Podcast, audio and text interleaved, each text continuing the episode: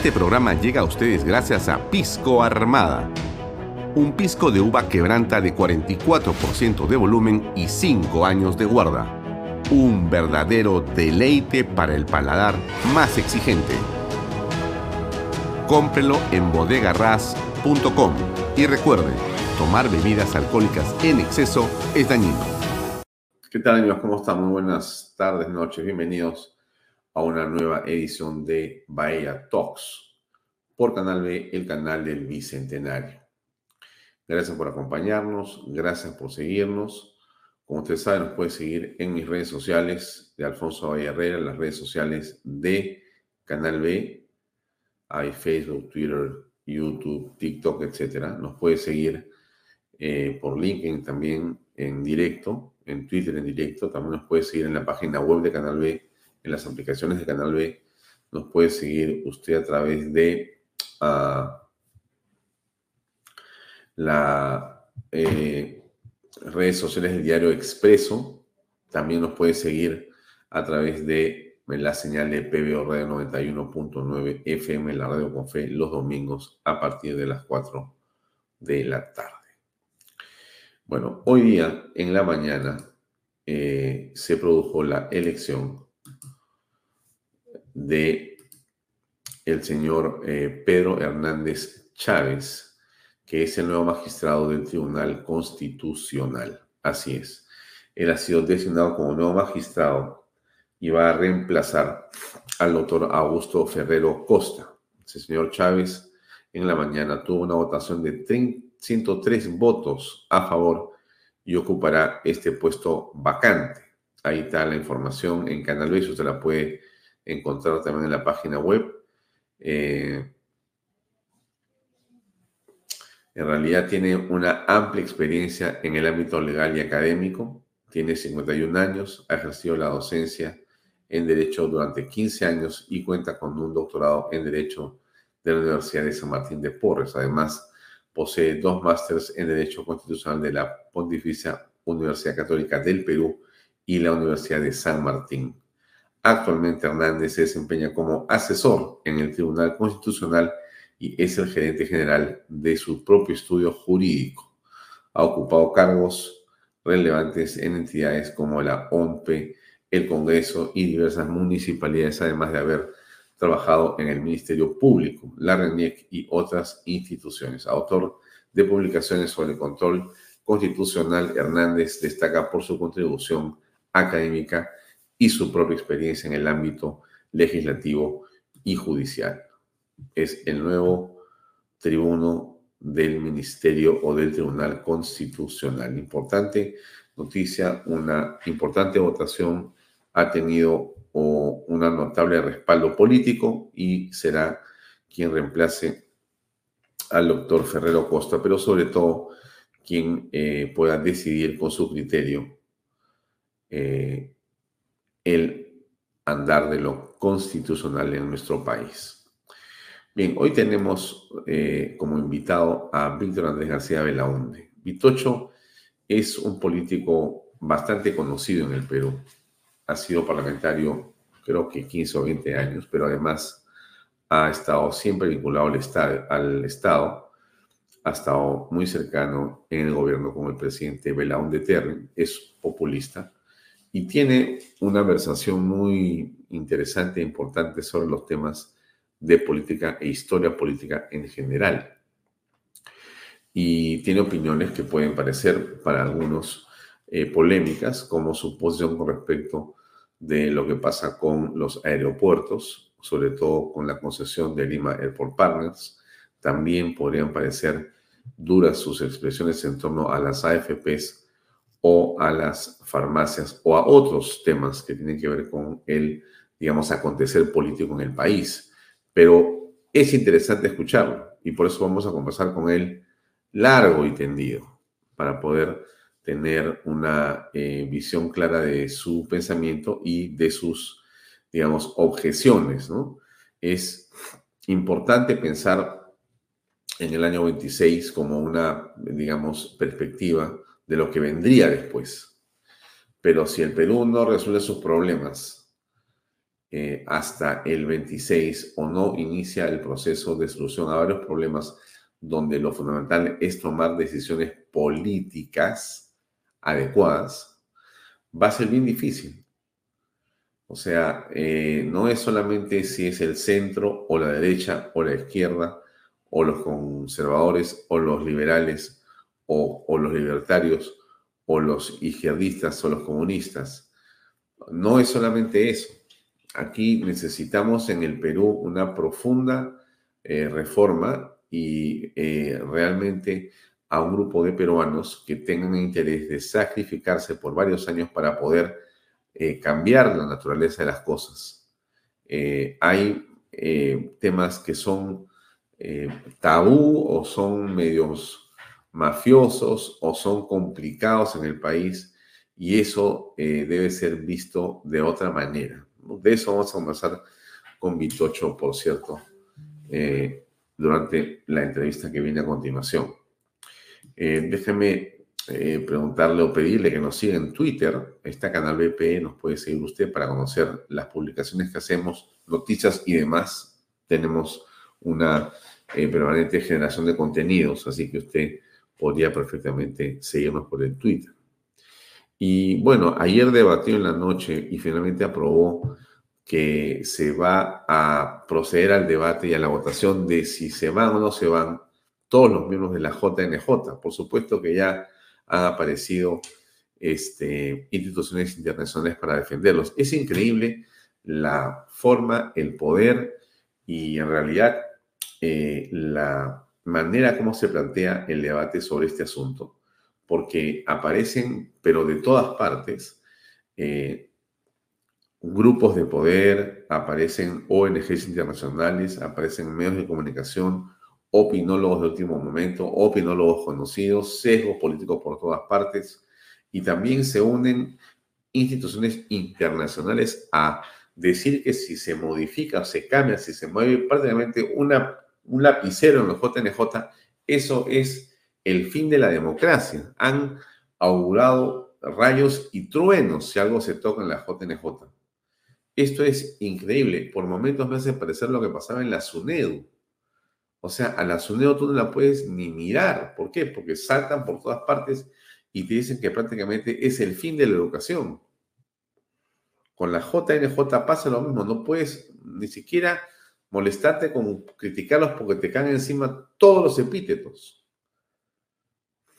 Yo no sabía que existía una, digamos, institución que tenía estas condiciones de ser sagrada, de ser parte de los intocables. Tú no puedes tocar ni pensar en opinar nada con respecto a la JNJ.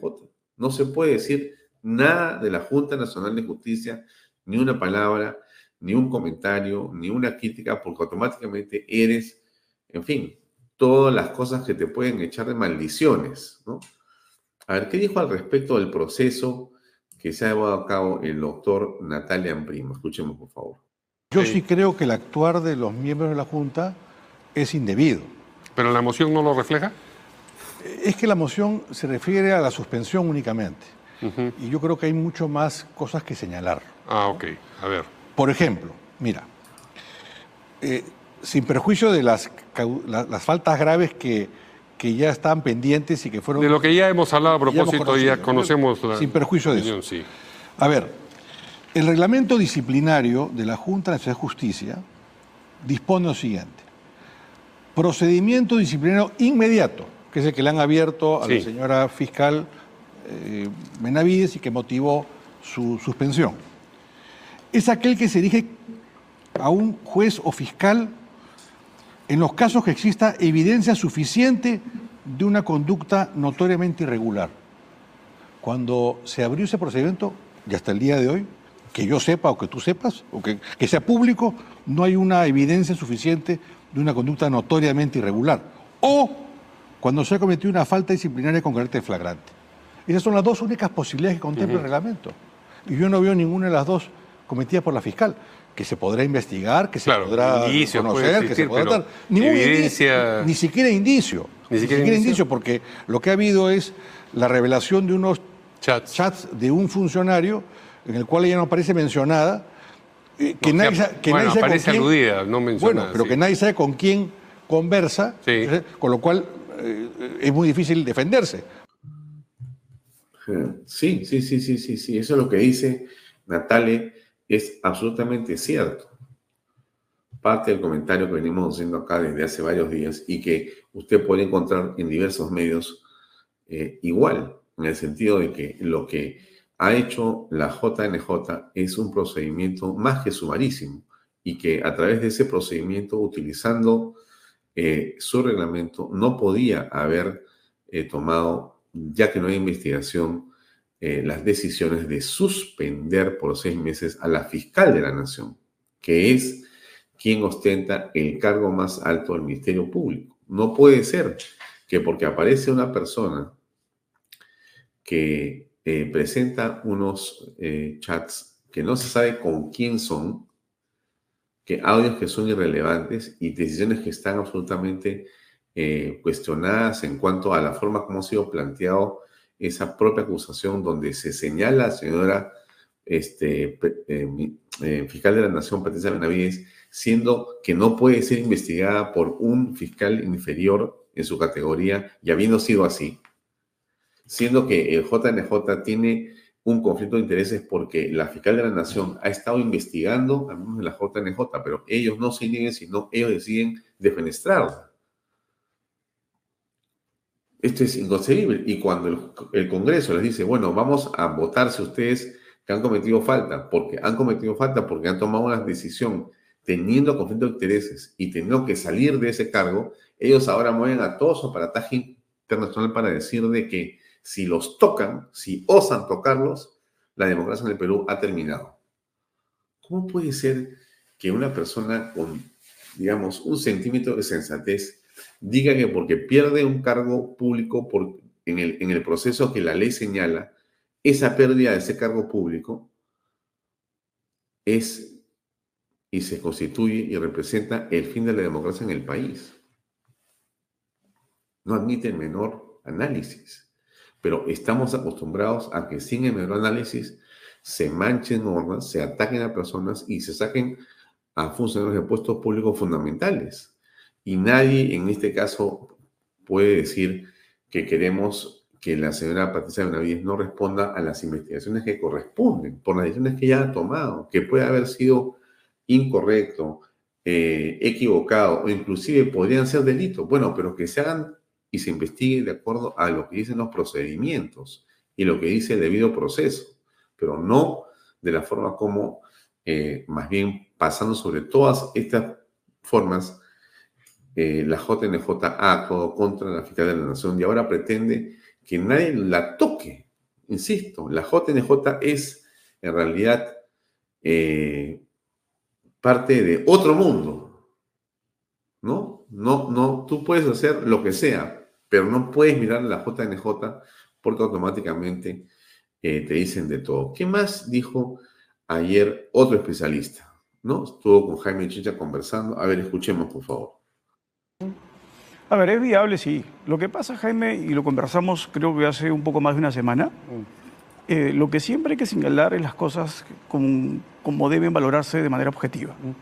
Esta es una pugna de poder en donde lamentablemente lo que estamos apreciando es en esencia eh, procedimientos que si bien es cierto están previstos normativamente, lo que llama a la razón es que deberían haberse realizado dentro de plazos razonables para que se pueda evitar que se perciban como una especie de vendetas o venganzas. a la Junta, Eh, Claro, la Junta. con la fiscal Benavides. Y, y también al Congreso. O sea, Ah, esto también. También, o sea, a ver, las cosas tienen que llamarlas por sus nombres de manera global. Me parece muy bien. Porque no podemos... eh, Entonces dice que los dos están como claro. saliéndose de sus cauces, están, tan desesperados por...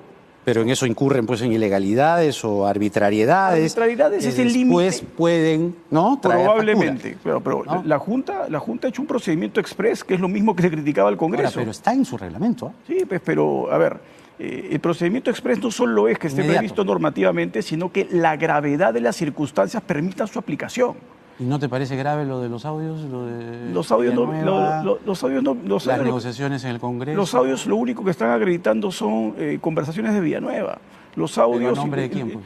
eh, no lo dicen, los- no lo dicen ni los audios ni, lo- ni- ni el WhatsApp. Sí, en el WhatsApp sí dice. Dice, Dice- que él habla en representación. Sí, ya, pero eso, es- eso es parte de la forma usual en la que se comporta un traficante de influencias. No sabemos si eso es cierto o no. Mm. El traficante de influencias es un estafador que se ufana de tener contactos, de llegar, de ser. claro. No, se- no necesariamente tiene que ser cierto. A ver, a ver, tú que eres, eres abogado, penalista, sabes, ¿no? Cómo se conducen las cosas. ¿Para qué hacía todo eso Villanueva? ¿Para qué? A ver, yo no puedo, yo no te puedo revelar fuentes, Ya. pero te puedo decir básicamente que Villanueva tenía otro tipo de objetivos, Así. distantes a vinculaciones con la fiscal de la nación y en temas que aparentemente tendrían algún tipo de irregularidades e interferencias que realizaba. Ajá, ¿no? Eh, muy interesante lo que aporta el doctor Julio Rodríguez al debate. Y yo le creería al doctor Julio Rodríguez. Es una persona siempre bien informada, un estupendo penalista. Y él dice que, bueno, se ha comportado el señor Julio Villanueva como un traficante de influencias. Y a la pregunta de ¿para qué lo haría? La respuesta es porque tenía otro tipo de objetivos. O sea, hay delitos, pero que no están vinculados a la señora Benavides directamente, o precisamente con respecto de ella. Pero a pesar de esto, se ha pasado sobre todo tipo de consideración y se le ha suspendido, se le ha sacado del cargo en una acción que ha sido en realidad mediática, política y casi de un sicariato. Y ahora no dicen nada, pero si tú quieres decirle a la JNJ que actuó mal, porque es evidente que actuó mal, porque, o sea, es, es a estas alturas eh, irresistible poder querer eh, defender la posición de la JNJ. Simplemente no resiste el menor análisis. Yo lamento mucho que haya gente que supuestamente eh, es inteligente, tiene formación, tiene estudios, tiene sentido común, que señale que en este momento la JNJ ha actuado correctamente. Pero no hay forma que tú puedas aceptar una cosa así. Sinceramente, tendrías que estar pues leyendo las cosas al revés o leyéndolas con algún interés político. Pero si tú miras las cosas con objetividad, la JNJ y el proceso armado contra la fiscal de la Nación tenía por objetivo bajársela, sea como fuere, sin proceso, sin ningún tipo de consideración, sino básicamente traérsela abajo. No podía ser una investigación hecha contra un asistente o asesor de ella, no podía ser eso convertirse en una razón para que ella quedara suspendida por seis meses. No puede ser, pero así lo han hecho. No está en, no está en la ley, en el reglamento es para otra cosa, lo han tergiversado. No pueden porque tienen este eh, conflicto de intereses, no importa, inhíbase, no se inhiben. No se le escucha a la fiscal de la nación porque le han entregado las respuestas a esos pedidos de inhibición en el momento que se han presentado con su abogado, yendo en contra de cualquier eh, mínimo estado de un proceso adecuado. Pero todo eso está bien, que se vaya. ¿Por qué? Es increíble.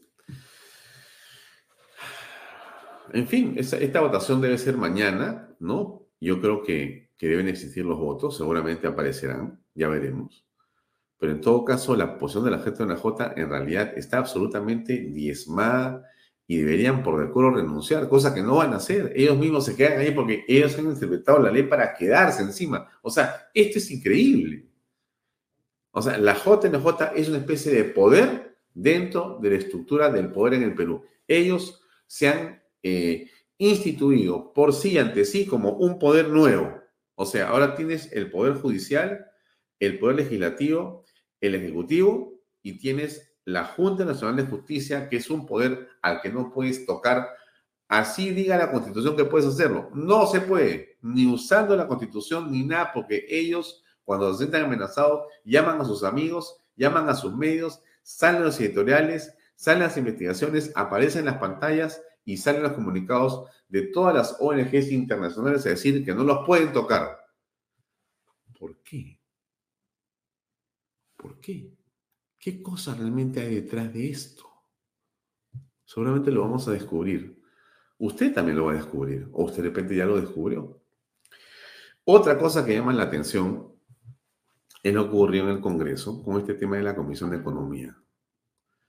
No, no se comprende realmente qué es lo que ha pasado y por qué el presidente de la comisión ha salido disparado. ¿Qué cosa ha ocurrido que este hombre decidió no poner a debatir el tema relacionado a la, digamos, este proceso en el que se pretende este, modificar la forma en que las FPs están actuando? Y, por otro lado, el retiro de cuentas previsionales que estaba previsto que iban a ser una o dos o tres o cuatro UITs y que estaban las dos cosas juntas, la reforma del sistema y el tema y el asunto del retiro. Bueno, no hubo votos y el presidente de la comisión decidió correr, pero ¿por qué? No, no logro comprender qué ocurre en este, con este asunto.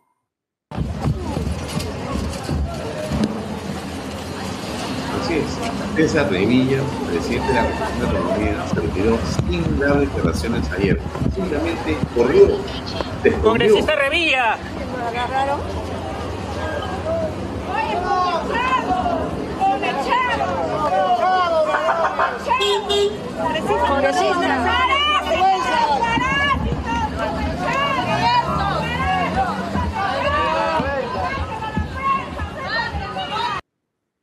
Oye, un tema de la importancia de los fondos previsionales no puede ser tratado así por el presidente de la Comisión de Economía, señor Revilla. ¿Qué cosa está ocurriendo? ¿De qué corre? ¿Qué cosa pasa con el tema de las AFPs? Es, es inconcebible. El señor Guido este, Bellido ha solicitado incluir el tema de lo que estamos tocando sobre las propuestas para permitir el retiro. Eh, varios han saltado, entre ellos Luna Galvez, conocido por su posición contra las AFP siempre. Eh, él ha dicho que eh, se ha frenado este tema. hay 20 proyectos de ley donde se incluye uno que se pedía ya el retiro de dos UITs, o sea, 9.900 soles. Tenía que debatirse ahora. Era la Navidad para muchos. Había otro que hablaba de cuatro UITs para ser retiradas por los dueños de esos fondos.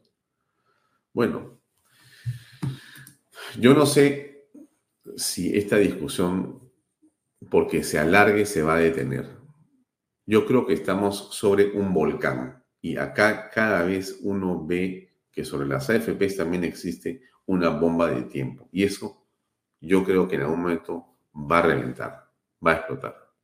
Bueno, dejemos la cosa ahí. Vamos a conversar con el invitado que hoy tenemos y que es Víctor Andrés García Belaunde Vitocho.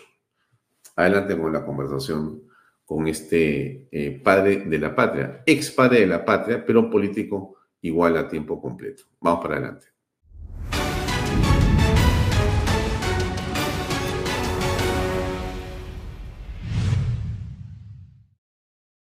Bien amigos, seguimos en Vaya Talks. Ahora estamos con Víctor Andrés García Belaunde. Es conocido como Vitocho, su apelativo de combate político, y vamos a conversar con eso de la coyuntura que hay en este momento en el país. Vitocho, gracias por acompañarnos. Muchas gracias por estar acá. Me gustaría comenzar por eh, Argentina y después entrar al tema, digamos, de la política aquí en nuestra patria.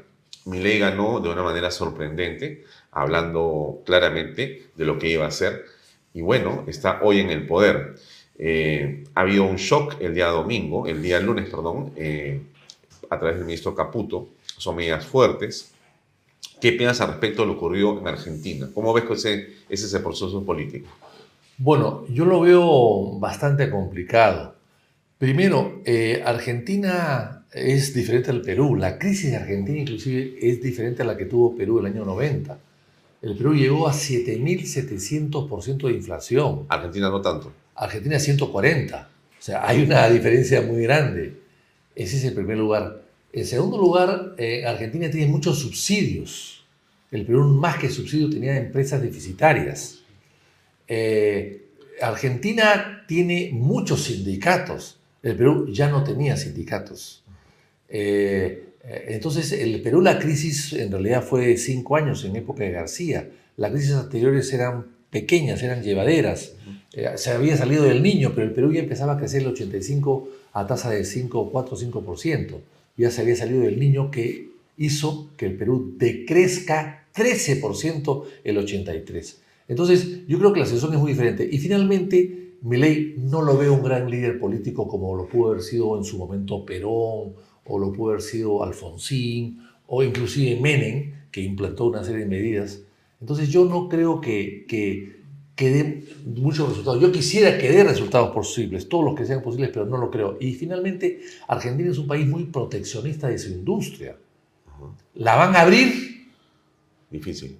Difícil, porque vas a tener tú el problema de los trabajadores que ya se van a estar organizando en sus sindicatos y el problema de los empresarios que no van a querer que se abra. O sea, no vas a liberar tú el mercado y además liberar tú eh, eh, eh, la libre o sea, permitir la libre importación. O sea, afectas al trabajador y afectas al, al, que da trabajo, al, emplea, al, al empresario. Entonces, yo no creo que tenga éxito. Deseo que lo tenga Argentina, por supuesto que sí, es un país amigo, es un país hermano y necesitamos un país que nos defienda de, de la, uh, del apetito económico que tiene Brasil en América Latina, eh, en nuestro continente y en el otro lado arriba eh, de, de, de, de, México sobre todo. ¿no?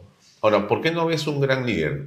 A ver, te pregunto, en números, y en representatividad quizá mi ley logra captar a los jóvenes y a las clases populares y eso es lo que lo impulsa en el triunfo. Sí. ¿Qué te parece eso? Sí, pero, pero son jóvenes muy desorganizados. Allá los organizados son los sindical, son, son sindicalistas que son viejos zorros de la política y, de lo, y del ocio además.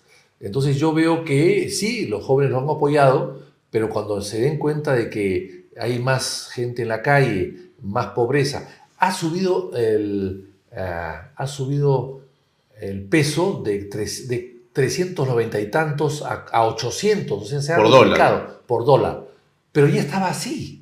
Ya estaba en 800 en la calle. Sí. O sea, lo que ha hecho eh, mi ley es simplemente ponerse al día. Formalizar. formalizar algo que ya estaba nadie. Inclusive si tú pagabas una tarjeta de crédito en Argentina, te cobraban el dólar a 6,70, 6,80, 700. O sea, ya estaba casi a lo que está en la calle. Entonces no creo que haya, haya, mucha subida. Lo, Pero, que sí, lo que sí puede lograr es que eh, los sueldos no suban en igual proporción y es un país que mentalmente está dolarizado. No es que esté dolarizado físicamente, pero sí mentalmente. La gente piensa mucho en dólares y por eso es que la gente quiere que la moneda sea el dólar. Reducir el Estado, por ejemplo, de 19 a 9 a 8 ministerios, ¿te parece una buena medida? Sí, claro. En el Perú hemos aumentado los ministerios por gusto, por, por, por a caprichos de los presidentes. De ¿Quién aumentó? Bueno, García creó el Ministerio de la Cultura. Y, hoy día y de Ambiente. Y de Ambiente. Hoy día... Mala. Hoy día, perdón, hoy día hay menos cultura y menos ambiente.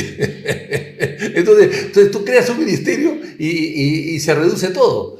Eh, en vez de fomentar, lo que tú estás haciendo es disminuir las posibilidades de desarrollo de ese sector. Humala. A ver, ¿Puede yo, ser de inclusión social? O de, o de, la mujer, ¿no? Podría ser. Sí, ya, ya, ya no recuerdo. La mujer, bueno, y en nada mejorado.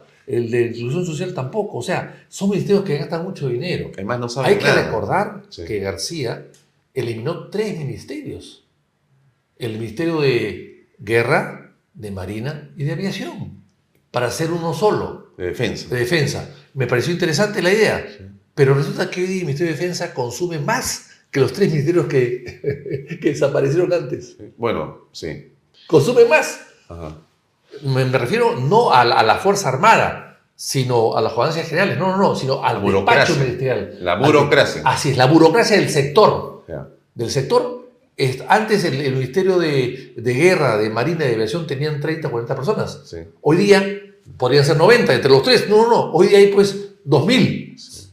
Entonces, La, acá hemos, nos hemos acostumbrado a crear ministerios para crear burocracia y para manipular y para dar trabajo a los amigos. Y eso es fatal. O sea que me parece que Argentina como nueve ministerios puede funcionar perfectamente bien. Eso no me parece mal.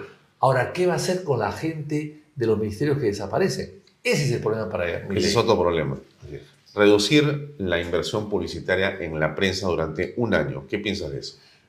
Me parece muy bien. Yo creo que el Estado, un Estado eficiente no necesita mucha prensa. La prensa llega sola. La prensa necesita noticias. ¿No? Así es. Entonces, ¿cómo se entiende no presupuestos que... millonarios ¿Ah? que han habido en Argentina? Y bueno, y si quieres hablamos después del Perú, pero en Argentina bueno, es impresionante. Bueno, por, yo creo que Cientos por, de millones. Por, por, favoritismo.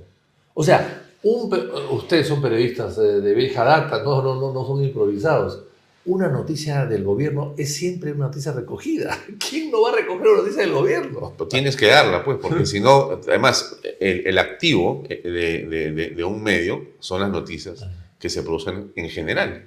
Y el gobierno, el Estado, siempre produce mucha información. Así es. Tienes Así. que usarla. Exacto. El gobierno produce información por sí mismo. Claro. O sea, no necesita. Le brota la información, entonces eh, ahí está. Y cualquiera puede acceder a ella no está oculta, salvo algunos casos de corrupción, pero normalmente está a la vista de, todos los, de todas las personas. Entonces, bien por esa reducción también. Pero por supuesto que sí, porque además eh, Argentina hay gente que no pasa, que no ves en, en, Lima, en Buenos Aires, gente que duerme en la calle, mucha gente que duerme en la calle. Todavía no vemos eso en el Lima. Todavía en Lima hay, pero no tanto. Eh, tú lo ubicas y y además en Lima el clima es benigno. En Buenos Aires el invierno es, es duro. Es duro. Es dormir en la calle en Buenos Aires es muy duro. Eh, o sea, en Buenos Aires tú, hay gente que duerme en la calle en la Plaza de Mayo. Sí. Acá no hay nadie que duerme en la calle en la Plaza, en la plaza San Martín, Martín, o en la Plaza, plaza de Armas. No o en otra plaza. Así. Bueno, pero, a ver. Eh, y después, el subsidio. ¿Tú sabes cuánto gasta uh, de luz un departamento de 100 metros, digamos? En Buenos Aires, 2 dólares. Subsidiado todo. Subsidiado. O sea, el Estado paga la luz de todos, también de las empresas. Sí, claro. Pero eso no entonces, debe ser así, pues, ¿no? Bueno, entonces eso, eso van a tener que ajustarlo. Claro. Entonces, o sea, tienen que volver a la realidad. Exactamente, eso es muy duro. Acá, acá eh, yo no recuerdo haber tenido, no recuerdo haber visto el año 90 un subsidio como hay hoy día en Buenos Aires. Es imposible. Acá lo que pasaba es que había empresas públicas que perdían una fortuna, pero no había subsidios a la luz, al agua, al, al teléfono. La compañía de teléfonos, que yo recuerde, no, no, no subsidiaba a nadie. Hoy día en Argentina cero subsidios. Son tarifas subsidiadas. Entonces, ahí yo creo que la realidad es diferente, ¿no? Eh, a ver, la derecha ha ganado, dicen, ¿eh? Dicen, a ver, ha ganado en Paraguay, ha ganado en Uruguay, ha ganado en eh, El Salvador, ha ganado en Ecuador, ha ganado en Argentina. Parece que son vientos de derecha. Y en Chile va, va José Antonio Cast sí. está avanzando ah. y podría ser una alternativa que lo convertiera en presidente pronto. ¿Ves eso en el continente? Sí, sí, pero no sé si en el Perú. Porque el Perú la derecha ya ganó antes, pues, con Kuczynski y fracasó. Ese es el problema. Pero, Nosotros nos hemos adelantado. Claro, claro, pero fracasó la derecha, fracasó Kuczynski, fracasaron los caviares. ¿Qué fue lo que pasó? Fracasó Kuczynski, con él la derecha, y también de alguna manera la, cierto, cierto sector de la izquierda que lo apoyó, ¿no? Hasta que vino el, el indulto de Fujimori, ¿no? Cuando viene el indulto y hay una ruptura de eh, PPK, divide al Fujimorismo, no lo asume, sino lo divide más, o, o lo empieza a dividir, eh, se gana Keiko, pero pierde, se gana Kenji, pero pierde a Keiko. Y en el caso de, en el caso de, de la izquierda, Caviar, toda se va. Toda se va por sí. el indulto. Entonces pierde apoyo en el Congreso. Y la derecha, eh, la derecha eh, desconcertada. Pero la derecha apoyó a Kuczynski cuando debía apoyar a Keiko. Si eran lo mismo. eran, eran casi familiares. es decir, eh, eh, Kuczynski era un gran... ¿Pero qué pasó? Bueno, la torpeza de la derecha de no darse cuenta. ¿Quién es la derecha? Los grupos económicos, básicamente, los grupos económicos, grupos? Los, eh, los conservadores de siempre. ¿Qué grupos, por ejemplo? Bueno, los grupos que manejan todo en el país, bancos, compañías de seguros, farmacias, eh, cinemas, cerveza, eh, alimentos. minería, alimentos, etcétera, etcétera, etcétera, y seguimos AFPs. No, no, no acabamos acá, no nos quedamos cortos. AFP, por supuesto. AFP han Ahora vamos a hablar de las AFPs. Es un capítulo que no quiero... AFP que no fue quiero- esa creación de Montesinos y de Fujimori las AFPs. Hasta el día de hoy discuten la séptima entrega de adelanto Sí. Y ya no va. Ya, no va, parece que hoy día... Ayer- ayer dijeron que no. Ayer dijeron que no, en fin, ya no va. Pero sin embargo no corrigen algo importante, ¿Qué? Que las comisiones se paguen de acuerdo a la, al aporte y no al sueldo. Nada más, una pequeña modificación. Eso no lo toca, ¿Por qué? porque es mucha plata. Ya, quiero volver a las AFPs porque eso merece un comentario importante eh, eh, avanzando la conversación, pero no quiero salirme de la política. Entonces, ¿tú crees que en el Perú ya nos adelantamos, según lo que dices tú? O sea, que aquí no va a ganar la derecha. Eh, yo no soy pitonizo, no lo sé qué pueda pasar en el Perú en el futuro, pero yo creo que va a ser difícil que gane la derecha por varios motivos. Primero porque ya tuvo una expresión amplia y holgada con Kuczynski y fracasó totalmente. Fracasó totalmente, lamentablemente para todos. Para el país en general fracasó. ¿no? Fue un empleito entre, eh, entre eh, dos eh, candidaturas de derecha notorias, en el caso del Fujimorismo y en el caso de PPK, que debieron unirse. No, nunca ha habido este pleito tan feroz entre dos candidaturas tan simétricas como, la ha habido en ese momento del año 2016. ¿Por qué crees que hubo ese Y luego, y luego este gobierno, Boluarte, es percibido como derecha. Es percibido, yo no digo que sea derecha, pero es percibido, ¿no? Por la mucha gente, porque es una es poco, porque no ha hecho ningún tipo de reformas, porque permite que sigan habiendo abusos, permite que, mire, hace poco estuvo en el CADE, el presidente del CADE mostró unas encuestas muy interesantes en el cual el pueblo peruano no creía en los empresarios. 52% no creen en los empresarios. ¿Por qué? Porque los empresarios por al ciudadano. El ciudadano se siente desprotegido ante el empresario importante y poderoso que no puede reclamar. No tiene a quién reclamar. Indecopi no le hace caso. O cuando se trata de eh, servicios públicos, No concesiones, no les toma en cuenta. Tú te vas al aeropuerto en este momento y te das cuenta que la playa de estacionamiento, la única, ha subido 40%, su- 60% su tarifa. Sí, caballero. 60%. Y nadie dice nada. No me puede decir nada. Y, Es un perdón, contrato de concesión y estás muerto. a- Así es, y como es de concesión, Indecopi no, no interviene. ¿Cómo? O sea, Indecopi no interviene en una playa de estacionamiento que es del Estado, está concesionada, pero es del Estado, y que al, a, a cielo abierto, porque no han hecho nada, no, pero ni siquiera han puesto una calamina de techo, y te han subido 60% cuando la inflación es 3.6, y si tú recoges el auto al día siguiente, 15 minutos después de la hora, Te cobran el día. te cobran todo un día, cuando hay tarifas hasta por segundos en Lima. Sí. Y acá nadie dice nada. No. Entonces, bueno, pues ese tipo de cosas, ¿Son grupos de poder? por supuesto que sí. Son mafias. En algunos Ca- casos. algunos casos carteles. Carteles. En el caso de la medicina, carteles. Carteles. Con la ayuda del gobierno, con la ayuda del Estado. Explícale al público, por favor, qué es un cartel para que la gente entienda. ¿Por qué es un cartel? Bueno, es una, es una organización o un grupo eh, económico importante eh, con dinero, en fin. Pensemos que es bien habido, por supuesto que sí, porque po- ahí, eh, se usa la palabra para el narcotráfico, yo la uso para... para, para El ámbito empresarial. el ámbito empresarial, que no tiene que estar vinculado de ninguna manera al narcotráfico, ni mucho menos.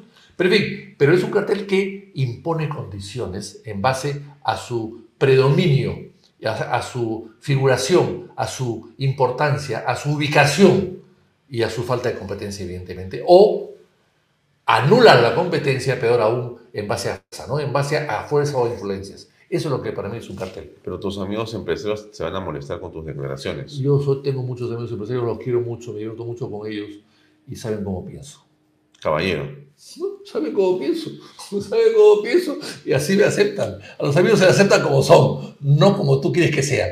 Bien. Ahora, quiero volver entonces a- a- al tema de que estamos conversando sobre cómo lo perciben o cómo perciben. Pero eso Ah. es muy grave lo que he dicho, ¿ah? y no lo he hecho yo, lo han dicho en el CADE, que el pueblo peruano no sienta respaldo por sus empresarios es fatal. Sí. Eso atenta contra la estabilidad del país, contra el desarrollo económico y sobre todo contra la democracia también, por supuesto. Sí. Ahora, ¿y cómo podría hacerse para que se sintiera otra percepción? ¿Qué habría que hacer? ¿Cómo debería trabajar la empresa? ¿O cómo debería trabajar Competir, el Estado? competir y servir mejor a, a sus clientes. ¿No hay competencia? No, cada día menos. Cada día menos. Este, ¿Los bancos compiten entre sí? No creo. No me parece. Eh, ¿Las farmacias compiten entre sí? No me parece. ¿Las cervezas compiten entre sí? Hay cerveza artesanal, pero es menos del 1%. Es una sola cerveza para todo el país. No veo. Este, en las gaseosas hay competencia un poco más, pero tampoco, porque tú vas a un restaurante y pides una bebida que no tiene uno, solamente tienen Coca-Cola o las vinculadas a Coca-Cola. Tú puedes pedir una otra, no, no hay. Porque ya se amarran y los obligan a amarrarse. Los, les imponen el amarre. Y Pero esas- eso- no dice nada. Pero son prácticas comerciales eh, Pero- pero- en la libertad, ¿no? Tú puedes tomar... Sí, pero, pero algunas vedadas. Algunas vedadas, ¿no? No, yo puedo vender el licor que quiero. Sí, pero no te pueden obligar a que tú vendas un licor de una marca y dejes el resto afuera. Eso no te pueden obligar. Mira, por ejemplo, Pero tú serías, como presidente, ¿tú qué dirías? ¿Me vende usted todas las cervezas? Yo como presidente haría una ley de, libre, de verdadero libre mercado. Pero libre mercado. De verdadero libre mercado. Acá no Pero- hay libre mercado. De verdad que, que todos puedan competir entre todos. ¿Por qué, ¿Por qué te van a obligar a vender solamente una marca? ¿Por qué? Ahora, ¿tú sientes que Ya. hay obligación de vender una marca? Sí, los obligan, los obligan. Los obligan con dádivas, con privilegios, con qué sé yo, pero eso debe estar también penado. Si son, eh, son lu- lugares públicos, una bodega, eh, un restaurante, ¿cómo es posible, por ejemplo, que tú vayas a un aeropuerto, o estación de trenes, de buses, eh, o, al estadio, o a cualquier sitio donde hay gente que no puedas tener agua? que tengas que en el aeropuerto acercarte a comprar una botella de agua a, a 15 soles. ¿Cómo es posible es esto? O sea, no hay. En, en- en el aeropuerto de Heathrow, en el aeropuerto de Miami, en el aeropuerto de Nueva York, de cualquier puerto del mundo, hay pilas de aguas en cada sitio para que tú puedas tomar agua eh, gratis. Y el agua es elemento básico de la, de la salud de la persona. Sí, gratuita. Gratuita, acá nadie, acá nadie te Y el agua la sacan de un pozo que es del Estado y no le cobran nada o un canon ridículo. Y te cobran 15 soles por la botella. Y el Estado no dice nada. La gente que va al aeropuerto no es gente como antes. ¿ah? Yo recuerdo que cuando fui al aeropuerto, cuando tenía 15 años, a recibir a mi abuelo, hace 50 años, Ahorita con corbata. todo el mundo estaba con corbata. Corbata bajaba del avión con, Con corbata. sombrero, con sombrero. Con sombrero y corbata. Venía hasta con tu clavel en el, en el ojal. Y to- Elegantísimo. Pero hoy día la gente que viaja no es encopetada. No. Es gente de pueblo. Sí.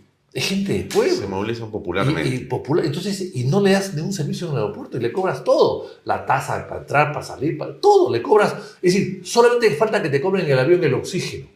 Porque te cobran todo. Entonces, ¿y no te van a dar agua, que es elemento fundamental para la salud de la persona? ¿Y por qué crees que no te dan servicios en el aeropuerto? Porque no están regulados, porque, eh, eh, porque no, el Estado no controla. Pero, pero. LAP no tiene una concesión ahí. Sí, Por ejemplo, en pero el caso de Jorge pero- Chávez. Pero está mal hecha. Está- siempre he dicho que está mal hecha. ¿Cómo es posible que se hayan demorado 25 años en hacer un aeropuerto que ni siquiera está inaugurado? 25 años. ¿Tanto tiempo tiene? Por supuesto, si fue entregado el, el, el 2000. Son 23 años. Y lo van a inaugurar el, 20 el año 25. O sea, después de 25 años, te cuento una anécdota. Paniagua, presidente transitorio, llegó de Belaunde, yo estaba presente por suerte ese día, a su departamento, le dijo, presidente, a los tres o a la semana que había asumido el cargo Paniagua, me ha llegado la firma del aeropuerto, de la concesión del aeropuerto. Como usted hizo el Jorge Chávez, presidente, yo no sé si entregarlo o no entregarlo, pues está todo listo. y ¿Y, cómo estaba todo listo? Porque venía de época de Fujimori, pues. Ya. Se había eh, subastado, se había eh, concesión, se había hecho un Privatizado. concurso, se había, a través de un proceso largo se había privatizado y se habían, se habían entregado finalmente a estos alemanes con COSAPI, le habían entregado eh, la concesión a estos alemanes con COSAPI, a LAP. Hoy día es LAP. Sí. Perfecto. Lima Airport Partners. Libre de propiedad. Entonces, lo que tenía que hacer Paniagua era firmar, porque ya está todo listo, venía de atrás. Ya, Entonces Paniagua tenía dudas. sí. Y te pregunto. Y fue donde Belaúnde le dijo, presidente, ¿qué hago? Us- Usted ha hecho el aeropuerto. Usted, le, usted es el autor de todo esto. Usted le puso el nombre de Jorge Chávez, porque los militares querían ponerle un nombre de un aviador. Perfecto. Entonces Belaúnde dijo, ay, se agarró la... oiga Valentín, porque así le decía, oiga Valentín, con el dolor de mi corazón, entregue usted ese aeropuerto. El Perú necesita una segunda pista y un nuevo terminal. Y veo que este paso no se va a construir. Entréguelo para que se construya. Había una promesa de construirlo en tres o cuatro años. Han pasado 25 años. Y no se construye, no se inaugura todavía. Está en construcción. Y además, ayer, anteayer, hace pocos días he visto que se ha caído uno de los techos del nuevo terminal. Se está mal construido. Ahora, Entonces, ¿qué- ¿pero qué el, pasó? el presidente Belaunde se dio cuenta que él había hecho el aeropuerto, pero, pero había que entregarlo para que hagan, para que, para que llegue el progreso rápido a la aviación y la entrada al Perú a través del aeropuerto. Se demoró 25 años, con miles de excusas. No, que el terreno no me entregan, que falta saneamiento, tonterías. Pero lo cierto es que a partir del 2004 empiezan a cobrar una tarifa por el nuevo terminal. 2004. Hasta ahora la están cobrando y aún no se inaugura. ¿Eso qué es? ¿Eso, qué, ¿Eso cómo podemos llamarlo? Y nadie ha hecho nada. Ahora, ¿qué Y pasó? todos los gobiernos y los ministros, todos se han amarrado con la, con la, y han conversado y son amigos y nadie ha hecho nada. Entonces, ante eso, ¿cómo queda lo del ciudadano de a pie? Queda pues molesto contra su Estado, queda contra su gobierno, contra sus autoridades, contra sus políticos. Están pues eh, eh, furiosos contra ellos. ¿Y cómo votan? ¿A favor de ellos? No, pues. Bueno, el aeropuerto es sinceramente un desastre. ¿eh? Un desastre. Porque si tú vas y no quieres cuadrarte en el parking, entras a la zona de los taxis. Claro, Y eso es más o menos media hora. Así es. Hasta que logras es. este, llegar a Así que es. baje tu pasajero. Y no hay cómo quedarte afuera. No hay cómo No, quedarte no, no, afuera. no, no, no, porque no, afuera no hay donde cuadrar. Tendrías hay. que cuadrar pues a Sí. 10 cuadras de repente, es, en algún es, callejón. No, y además así es, y no hay cómo caminar. No, tienes que caminar. La, Lejísimos. la gente, yo, yo he estado hace poco, Si tú quieres evitar estos controles y estos pagos, es imposible hacerlo. sí, sí, le decían a la gente tiene que irse al fondo y tienes que caminar como dos cuadras Ah, es. para estar por Ah. una paralela y Así entrar es, al aeropuerto Así y la gente con sus maletas, Así pobrecita, me da pena. Exactamente, O sea, exactamente. Está, está hecho ¿Cómo con para maletas? no dar servicio. Ah, esa- esa- está Es hecho increíble. así es, adrede. Igual que hicieron los argentinos con la vía del Callao, que pusieron rompemuelles en las vías auxiliares Sí, para que la gente sí, vaya por la vía sí. principal. Obligaron a que te A metas. obligarte para que tú Pagues pagues el peaje. Es una locura. Igual que pasa en el aeropuerto. O sea, la mentalidad de los argentinos de aquella época es la misma que los alemanes hoy día. ¿Siguen siendo Es alemanes? la misma.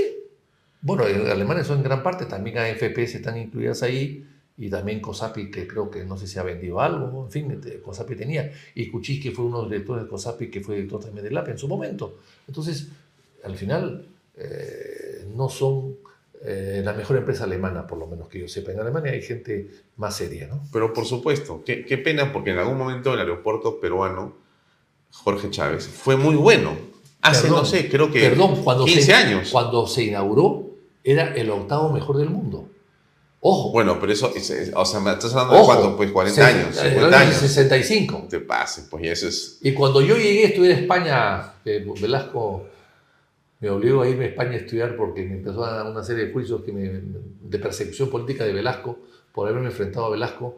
Eh, cuando yo llegué a España el año 69 y salía de Jorge Chávez, un lindo aeropuerto, llegué a España al de Barajas, era una posilga.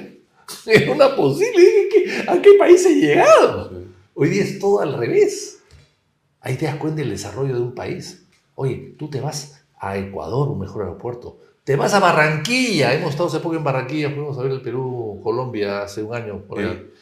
Un gran aeropuerto, mejor que Barranquilla. Es una ciudad, eh, no la más importante de Colombia, pero tiene mejor aeropuerto que acá. Te vas a cualquier ciudad pequeña y es mucho más grande su- y mejor su aeropuerto que el de Lima.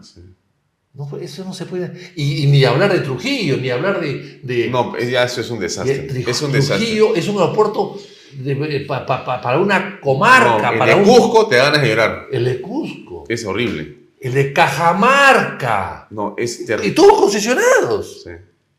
Y, el- el- ¿Qué cosa han hecho? Nada. Está casi igualito, una pintura y se acabó. Para eso tú no privatizas. ¿Eso es producto de la corrupción? Yo creo que sí.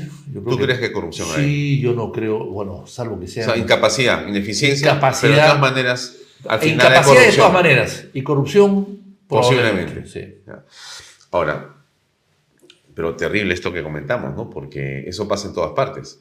Tú sientes que lo que me estás diciendo, que pasa en el aeropuerto, hemos hablado de, de un punto que es el Nada más, pasa en los peajes, en todas partes. ¿Qué pasa en los peajes? Lo mismo. Este, primero te- que, que no te, que no te hacen los puentes, sino te ponen un rompemuelle. ¿Cómo es posible que en una autopista haya rompemuelles y semáforos? ¡Autopista! Para irte al norte. No puede. Te vas al sur. Tienes que cruzar eh, peligrosamente entre eh, pista y pista, bajando eh, por una pendiente eh, de tierra y pasarte al otro lado de la pista porque no hay puentes. O sea, ¿cómo es Ah, sí, claro, eso estás hablando del no- 98, ¿no? O- te, te vas tú al sur sí, y pasas apa- hacia. Ah, es decir, mira, mira la Sí, autopista. no sé qué han hecho ahí. No, no logro entender. Tienes que entrar a la derecha Así y entrar por una. Rarísimo. Así, así pasa por Bujama y no hay puente. Pasa por Asia y no hay puente. Pasa por cualquiera de las playas y no hay puente. O sea, no hay, hay 30 kilómetros sin puentes inter- de intercambio. 30 kilómetros. Pero, el peaje sube. Pero el peaje va subiendo, ya estás, estás en 20 soles. O sea, ¿qué es esto? Y, y ya los señores de, de, de Casa, HH Casa, que son los concesionarios, han dicho que ya han terminado. ¿Cómo? Pero si faltan lo principal que son los puentes, que es lo más caro también. Los puentes de intercambio. Entonces, no hay puentes de intercambio. ¿Cómo es posible que una ciudad importante como Asia, como Bujama, como qué sé yo, otras Chilca, no haya intercambios viales? No, Creo que el primero está en Chincha, me parece que han hecho uno. Bueno, entonces eso no se puede ni aceptar. Y además hay otra cosa que es fundamental. En el- la vía de evitamiento de Lima, que tú debes usarlo porque estamos cerca de esa vía de evitamiento, te demoras a veces 20 minutos en pagar peaje. Sí. O sea, en cualquier parte del mundo, yo prendí una ley de peajes que no se ha visto hasta el día de hoy. En parte del mundo, cuando hay siete autos haciendo cola para pagar peaje, Sí. más de siete, dice la ley de Argentina, de Brasil, de México, de Colombia, Es más de siete, Es gratis. ellos tienen que levantarte la valla y pasar. Acá no, acá hay 50 autos. Olvídate. No, es terrible. Y cuando tú vienes del norte, olvídate. Y aquí no pasó nada. En Puente Piedra, ahí te quedas y esperas camiones, buses, y tú estás atrás y, y te pasas horas de horas. Y, a- Y no, es impresionante. y después, y, y todo lo que sea peajes no lo vende Copi. ¿Por qué? Solamente, ah, porque la ley así lo dice. Y solamente eh, Invermet puede ver lo de peajes. Invermet, sí, que es la propia municipalidad, que es la que ha concesionado. O sea, juez y parte. Juez y parte. Pero ese es el contrato de Villarán, Bueno, ¿no? mm, supongo que sí, no lo sé. Pero el asunto es que nadie lo Claro, corrige. pues. Ese es el que Sí, ella pues sí, dijo, sí, pues yo he cobrado Bueno, plata para bueno, modificar la adenda. la Villarán- y la adenda era los peajes que le daban 10 años más. La Villarán por meterse algunos millones de dólares en el bolsillo, Está en la playa. está en la playa. Y no la ella- puede viajar al extranjero. Por supuesto. Qué suerte. Y, y, y un sol más o dos soles más pagamos todos los días nosotros para pasar por el peaje de Viera. O sea, a ella, la- o sea, la coima de ella la pagamos nosotros un sol todos los días. Un solo dos soles más en, en la tarifa. Es, eso es inaceptable.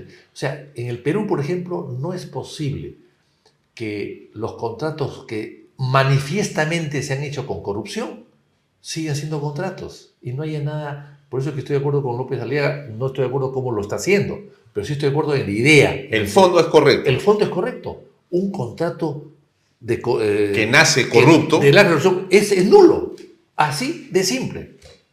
Como tú mañana compras la casa del costado, del costado y te das cuenta que es robada, pues el contrato es nulo. Claro, Así de simple.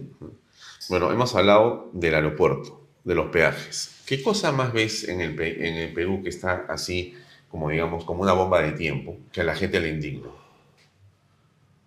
¿Las AFPs? Yo creo que las AFP es parte del problema, por supuesto, y no solamente parte del problema, sino que ha causado otros problemas. ¿Cuál? Porque las AFPs, ¿qué cosa es? A ver, las AFPs son dos cosas acá interesantes. Primero es tu jubilación, que para unos ha mejorado, los de arriba, no los de abajo. ¿Quiénes Bueno. son los de arriba? Los, em- los funcionarios públicos que ganan bien. Por ejemplo, un, eh, me encontré el otro día con un funcionario de la Telefónica jubilado que ha recibido, eh, se ha ido, se jubiló, ha recibido un millón y pico de soles. Bueno, está muy bien para él. A pesar, no se da cuenta que ha pagado, eh, eh, ha pagado 500 mil soles para tener ese, ese millón y medio en comisiones, pero en fin, es, eh, como ha recibido tanto, al final no, no le importa lo que ha pagado. Pero los que se van afuera a su casa con sueldo mínimo, eso no reciben nada. Y además, los obligan a vivir hasta los 110 años para cubrir su pensión. Eso es, ina- eso es ina- in- in- inaceptable. ¿Cómo es posible que nadie haya modificado una cosa elemental? Señor, cuando tú te jubilas, tu dinero acumulado se va a repartir en año por año, mes por mes, hasta que tú cumplas 110 años. Y si tú mueres antes, eso queda ahí. Y se ve, se- hay diferentes formas de repartirlo. Pero- Va a tus herederos. bueno, algunas veces sí, otras veces no. Y en todo caso va mucho menos. Además, a, a sus herederos no. La pensión sigue, no te la devuelven. Si tú mueres a los 105 años, esos 5 años que quedan ahí todavía están allí y se reparten entre, entre tus hijos menores de 18 años, que esa edad tú no tienes. Pues. 105 años. O tu mujer que dependía de que tú. pues. Pero en todo caso, 110 años. Yo le escribí al Instituto Nacional de Estadística que me digan, señores, ¿cuántos peruanos viven hasta los 110 años? ¿Cuántos viven? Uno. Y me dieron el nombre. Uno. O sea, por ese peruano que vivió hasta los 110 años, las AFPs dicen que no, que tú puedes vivir hasta los 110 años y por lo tanto tu pensión hay que repartirla hasta los 10 110 años. Yo presento un proyecto de ley para decir, señores, perdón, que tú puedas escoger hasta cuándo puedes tener tu pensión. Sí. Primero, y si no puedes escoger, que te fijen una pensión adecuada al promedio de vida del peruano, que son 79 años en ese momento. En todo caso, 79 años más 5 más si quieres, pero no 110 años. Nadie vive hasta los 110 años. Está, está hecha esa, esa norma para que tú mueras antes y ellos se queden con la diferencia. Y eso no se corrige todavía. Es indispensable Y- una reforma. Pero, total, y además otra cosa. Y este dinero acumulado por las AFPs Sí.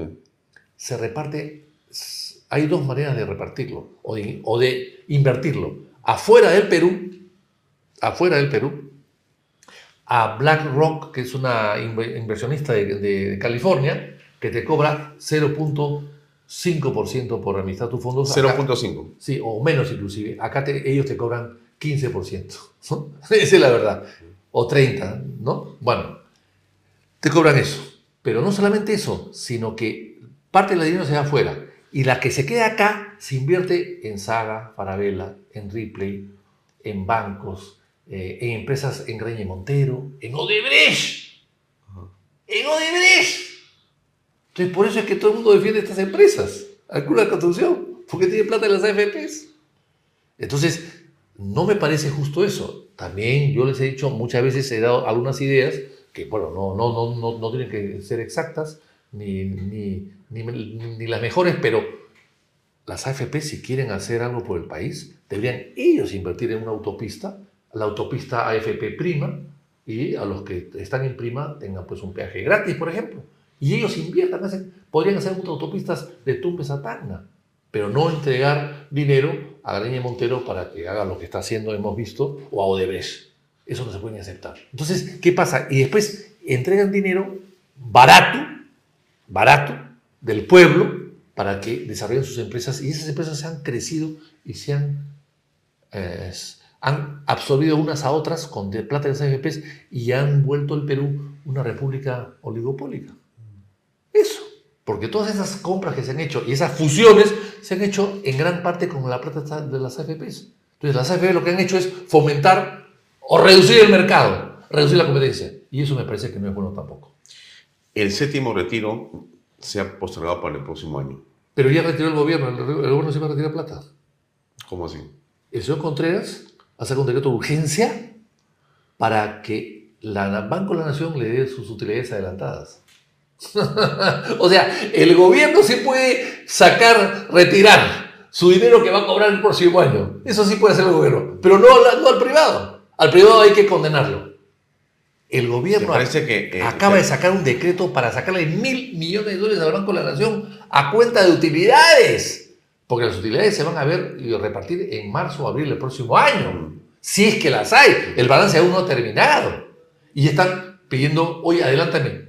O sea, también pueden pedir adelanto a Cofide, a Sedapal, a- al Banco de Comercio, a todas las empresas del Estado. ¿Por qué crees tú que el Congreso postergó el debate y el retiro, el séptimo retiro para el próximo año? Por la presión ¿Presión de quién? de las AFPs. y del gobierno. Es clarísimo. Pero si las AFPs le dan plata al gobierno, los bonos del Estado peruano los compran las AFP, muchos de ellos.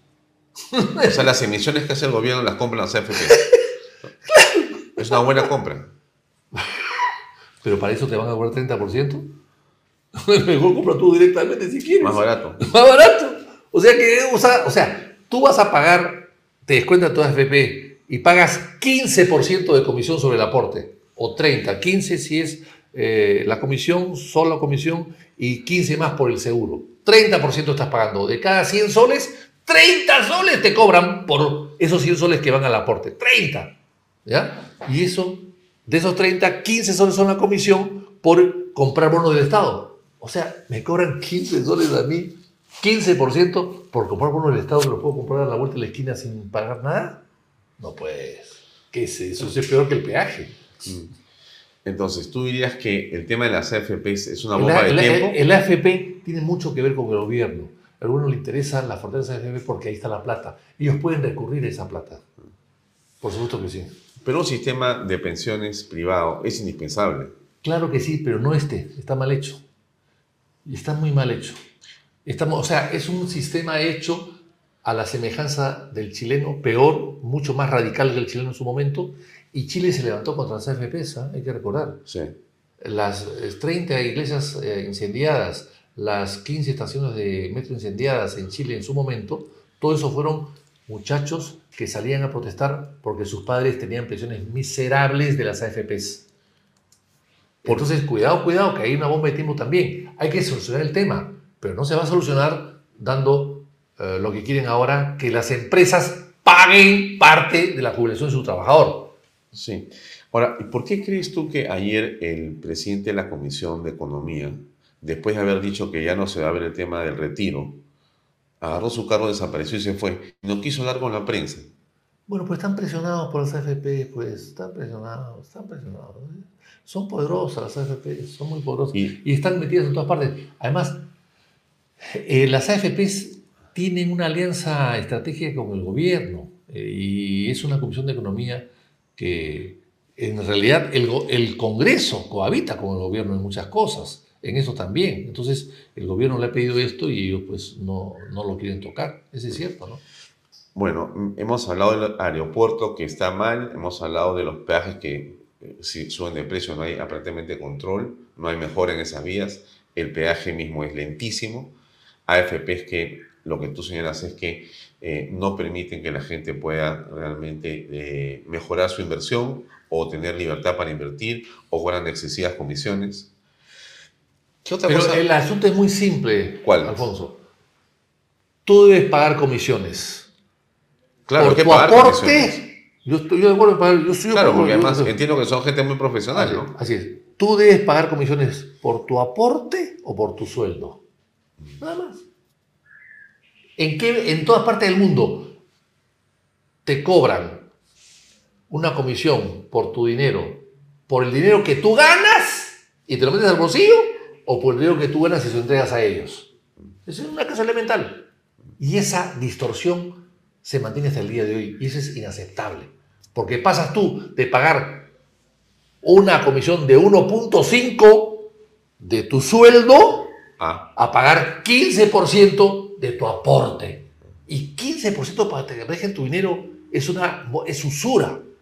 Es usura, eso no se puede aceptar. ¿Y quién lo puede cambiar? ¿Una ley en Congreso?